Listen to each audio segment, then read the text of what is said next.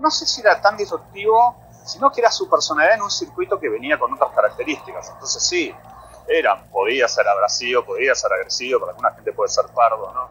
¿Qué sé yo? Pero eso también es, es una fina línea de quién tiene la vara para decir que era fino, que no era fino, o sea, es tan relativo, los tiempos van cambiando y este, yo creo que Flota fue signo de un tiempo real. No vas a entrar si con un pantalón roto, con zapatos todos, tenés los pelos todos sucios, porque si no mantenés una línea acá en la discoteca, acá es una, se, ha hecho una eh, inversión grande en hacer este lugar. Entonces se cuida todo de toda esa parte y se mantiene. Creo que el, el nivel que hay es bueno. 20 años atrás era uno de los reyes de la noche porteña con un estilo único, impredecible, errático y sin vergüenza. Ser su amigo era un pasaporte seguro a las mejores fiestas y la condición sine qua non para ser una modelo. En su mejor momento, la Clota Lanceta estaba en la radio, en la tele y arriba de los escenarios, pero de golpe todo eso terminó. Y hoy aquellas personas que estaban a su lado parecen haberlo olvidado. Mi nombre es Tomás Balmaceda y esta es la historia de vida de Claudio Clota Lanceta.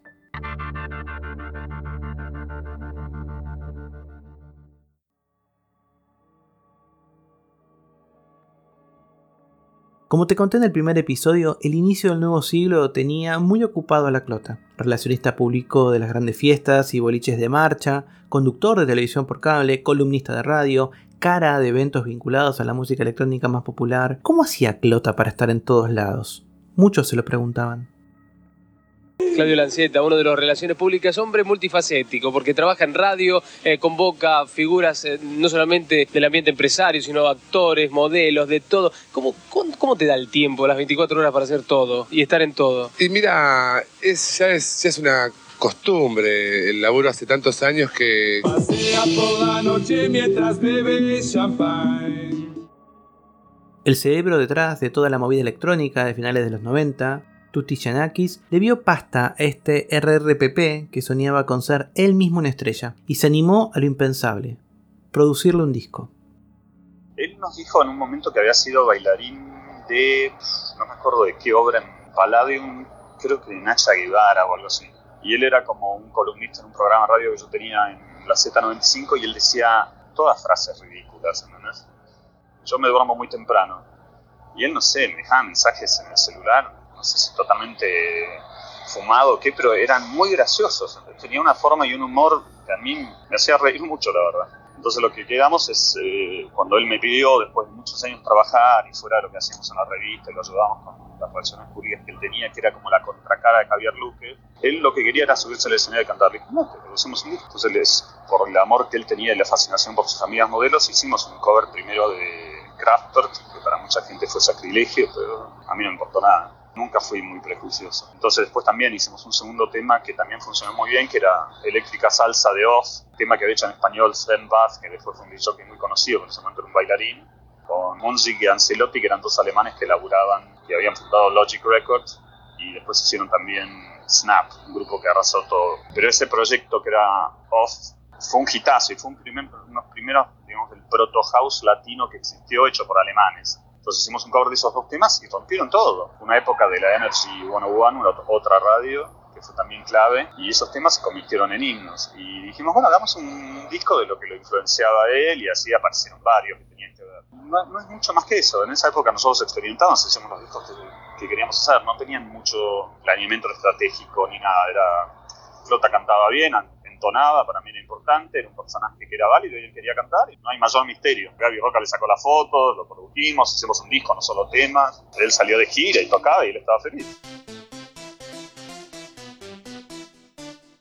Fashion por Clota es un disco increíble, pero no está en ninguna plataforma de streaming. Yo sé que dije lo mismo en el episodio de Livon Kennedy, pero yo les aseguro que es verdad. Los que son de mi generación seguro bailaron sus canciones, y en YouTube, que es el único lugar donde se las puede escuchar, además de cientos de reproducciones, en estas canciones hay comentarios de oyentes de todo el continente que le recuerdan con cariño. El CD tenía nueve canciones, todos covers en castellanos de temas que hoy son clásicos, pero que a finales de los 90 eran conocidos por un grupo muy reducido. Como dice Tutti, seguramente a muchos les habrá parecido una herejía, pero la verdad que es genial escuchar Das Model de Kraftwerk o Bizarre Love Triangle de New Order con la bozarrona de Clota. Su gran hit fue Eléctrica Salsa, que tiene la icónica frase Mi amor, no entendés nada. Es un meme antes de que existieran los memes. Con la popularidad del disco, Clota comenzó a dar shows él mismo, en donde hacía desfilar a sus amigas modelos mientras cantaba, obtuvo su propio espacio en la radio conduciendo en FM Energy y pasó a la TV de aire como movilero en programas junto a personas como Daniela Cardone o el Cholo Castañón.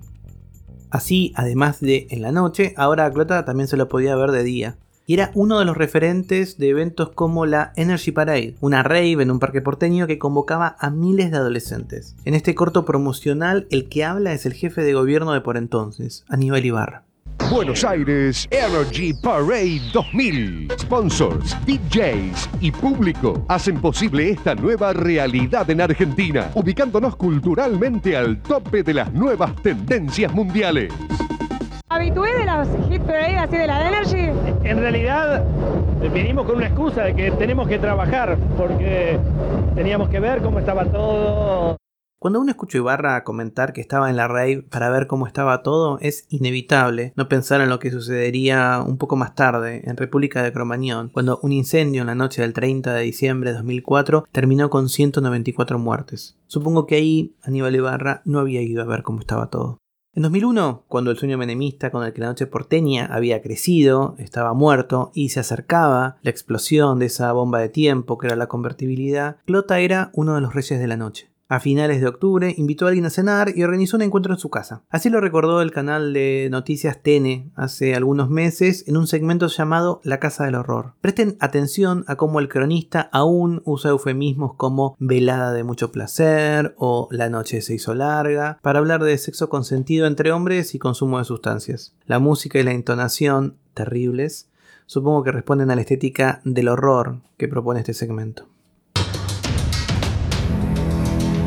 En la noche del 29 de octubre de 2001, el relacionista público Claudio Laclota Lanceta, muy conocido en el mundo de la noche, de la moda y de la farándula, fue a cenar a un restaurante de las Janitas con su amigo Gustavo Guga Pereira y con dos amigos a los que acababan de conocer.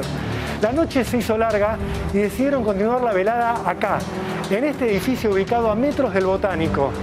La idea era pasar una velada de mucho placer, pero todo iba a terminar en un crimen brutal.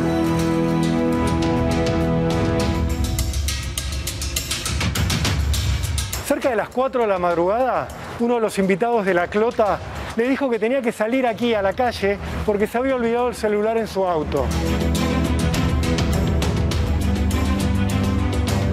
Era una mentira.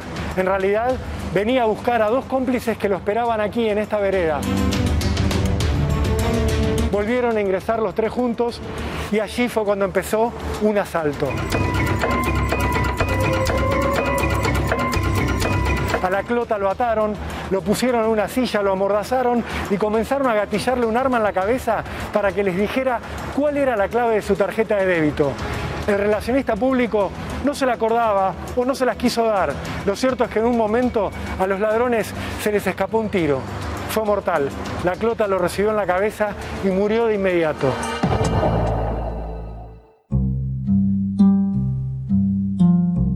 No quiero entrar en detalles en esa noche, pero lo que se había presentado como amigos o chongos resultaron ser criminales. Uno le disparó en la cabeza a Clota y lo mató.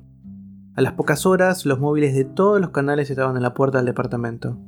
Crónica TV fue el primero en llegar y habló con una vecina que, miren en este archivo, deslizó el eufemismo affair para hablar de la homosexualidad de Clota y parece más preocupada por su perrito que por él mismo.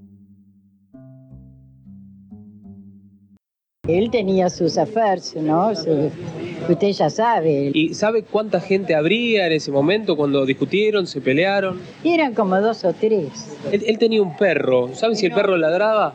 Vení- sí, ladró. Ladró mucho Ladró mi perro y el de, el de Lanceta. después de escuchar el estampido. Sí, sí. Y no solo ladró, sino que lloraba. Lloraba el perro de él. Sí, sí. Como que estaba asustado. Sí, fue un horror. Aunque no había sido organizado por él, el entierro de Clota fue un verdadero evento fashion. Con todos los nombres de la noche porteña vestidos de riguroso negro y con gafas. Así lo recordó en ese momento al salir del entierro Ginette Reinal. Un buen compañero, un buen amigo con quien me he divertido y he pasado momentos muy lindos, muy agradables. Está y estará permanentemente en mi corazón. Las últimas dos semanas me acerqué a Jeanette Reinal, a Horacio Kavak y a otras personas que vi en el funeral de Clota. Estuve viendo videos, anoté los nombres y les escribí. Les conté sobre el proyecto de este podcast y cómo yo quería recordarlo. Nadie quiso dar su testimonio, nadie. ¿Por qué estas modelos, que eran sus amigas, sus musas, hace 20 años, hoy no quieren hablar? Las otras personas que se ven en el entierro son la madre, la hermana y los sobrinos de Clota. Una de sus sobrinas, Mika, es quien mantiene vivo el recuerdo de su tío en redes sociales. Administra un perfil de Facebook con su nombre y se toma el tiempo para señalar cualquier error que encuentra en videos de YouTube o notas en los portales sobre su tío. Eh, me acuerdo que yo estaba en el colegio. Yo tenía doble jornada y tenía nueve años. Así que te imaginas que cursaba las clases de 8 de la mañana a 5 de la tarde y en el momento que yo me entero fue el día, el mismo día del asesinato y mi hermano me fue a buscar con lágrimas en los ojos y me dijo que el tío había, el tío había muerto, que lo habían matado. Y fue re choqueante, imagínate tener nueve años y enterarte así bruscamente que te matan a, a un familiar, en este caso a tu tío. Y bueno, mi hermano más chico tenía tres años, yo le llevo seis años más o menos. Él no tiene ni idea de quién fue, no tiene ni un recuerdo. Yo tengo pocos recuerdos, pero los pocos que tengo son los que por ahora sigo conservando y la que más estuvo en contacto con él, más vínculo y más cercanía formó fue mi hermana mayor, que es la que justamente aparece en la foto de justamente del, del entierro que se dio en el cementerio del Parque Colonial. Aunque era muy chica cuando su tío murió, Mika aún lo recuerda con cariño él siempre laburaba. Entonces, bueno, se la pasaba ocupado, entonces, bueno, mamá se le llevaba alguna que otra cosa, le preguntaba si necesitaba algo, y lo íbamos a visitar. Yo me acuerdo que mm, él de personalidad era, era mm, alegre, era sonriente, era carismático, tenía su temperamento, pero incluso me acuerdo de una anécdota de que le dije a mamá una vez que eh, me daba miedo el tono de su voz porque tenía una voz tan fuerte que para mí siendo chica era como, qué miedo. Pero no era que se enojaba ni nada, o sea, era el tono de la voz de él que hacía como que tenía un poquito de miedo, pero cositas de, de cuando sos chica, pero tío era buena persona, buen hijo, buen hermano, era muy laborador, la pasaba todo el tiempo ocupado. Es más, en uno de los artículos que yo me acuerdo que leí, decía que todo el tiempo le sonaba el teléfono y siempre estaba ocupado, viajando, trabajando. Y son esas cosas que vos te acordás y decís, qué lindo y qué orgullo. Mika nunca habló con los medios, se animó a hablar conmigo luego de googlearme y escuchar otros episodios de vida. No la culpo, la manera en que los medios de comunicación trataron hace 20 años la muerte de la clota es un ejemplo de homodio, de prejuicios, de sensacionalismo. El programa Punto Doc, que en ese momento conducían Daniel Tonietti y Miran Lewin, le dedicó un ciclo completo, enmarcado en La Noche Gay. Ingrese con nosotros a un mundo de peligros y placeres, decía el informe, que tenía el testimonio de supuestos trabajadores sexuales que pelean por zonas de la ciudad, como dijo el conductor, con imágenes de hombres en la esquina de Santa Fe y Callao, que la conductora dijo que era el epicentro de la movida gay porteña. Las preguntas giraban en torno a si, si los homosexuales también son víctimas de la inseguridad y si tenían miedo, además de relatos vagos y estigmatizantes que incluían a funcionarios que eran gays pero no salían del closet. Todo por temor a represalias. El cierre del programa fue con lo que se venía prometiendo desde el inicio, detalles del crimen de la clota. Y lo hicieron de la peor manera, mostrando las imágenes del cadáver de Lanceta en la misma habitación en la que lo habían asesinado, ensangrentado, indefenso. En el piso, los conductores hicieron una lista de los últimos crímenes de homosexuales en Argentina y revelaron que muchos eran con saña. El cuerpo de la clota, que había sido hasta hace unos días en de la Noche, era un objeto más puesto para el efectismo de la televisión. Ese episodio de Punto Doc no está en YouTube ni en ningún archivo público, y hoy Daniel Tonietti trabaja en una radio y Miriam Lewin es funcionaria, es defensora del público. Después de este episodio, la familia de Lanceta no volvió a hablar con ningún medio, y Mika, que era una niña, no podía ver noticieros ni ningún ciclo televisivo. Años después, ella vincularía lo que le pasó a su tío con lo que le sucedió a uno de sus amigos, Diego Armando Maradona. Porque sé que la gente malintencionada obviamente quiere sacar un poquito atrás luz, las cosas que no se deberían de tapar por tele. Como por ejemplo, el, cómo le sacaron fotos al tío en el cajón y demás. Como lo que hicieron con Maradona, ¿sí? Algo parecido. Y que quieren sacar provecho de, de esta situación. Pero bueno, igual también entiendo el contexto de esta situación y también la edad que tenía y el hecho de querer protegerme y bueno, todo ese quilombo que se armó debido a esa situación, lo cual está bien. En 2003, a dos años de su asesinato, la justicia condenó a los autores del crimen. El 26 de marzo de 2003, el Tribunal Oral Criminal 4 condenó como coautores del homicidio a Marcos Araujo a 15 años de prisión, a Matías Elorza a 13 años y a Esteban Suárez a 10 años. El cuarto imputado, Gastón Rojas, resultó absuelto. Sin embargo, para Mica y la familia de la Clota, las condenas no fueron suficientes. Yo siento que la verdad, eh, al menos desde mi parte y de la familia, no se hizo justicia, porque fueron condenas cortas y casi 20 años después al tío no lo voy a ver más, es así, y ellos están libres. Es más, hace poco me enteré de que uno de los condenados, que fue el que tenía dos años, murió de un ataque al corazón y me lo contaron por YouTube, porque eran vecinos de él. Y yo es como, lamentablemente, por más que se haya muerto, sea quien sea de los autores del crimen, para mí es como una condena que nunca cumplieron. Y lamentablemente no tiene vuelta atrás. O sea, cumplieron su condena, pero a nosotros no nos devuelven nunca más al tío. Nos lo quitaron hace 20 años casi. Y la verdad la justicia acá deja de creerle desde el momento que murió. No, no confío, no le doy ni siquiera eh, un punto a favor, pero para nada desde el que cometió el disparo por accidente, que no le creo que fue que fue por accidente, hasta el que tuvo la condena más corta, que fue el de dos años, que, que me enteré que hace poco murió. Así que para nosotros no hubo, no hubo justicia. Pronto se cumplirán 20 años del asesinato de la Clota, el hombre que supo brillar por un largo periodo en la noche porteña. Rey de la noche con el toque Midas para volverte una modelo de la noche a la mañana. Claudio Lanceta hizo bailar y disfrutar a muchísimas personas, que hoy parecen haberlo olvidado.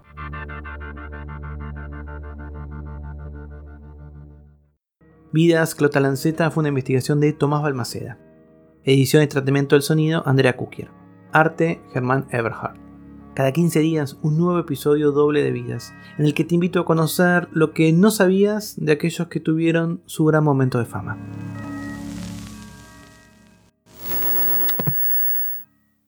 muchachos, ¿cómo están? Verano, caliente, verano, caliente, verano, caliente.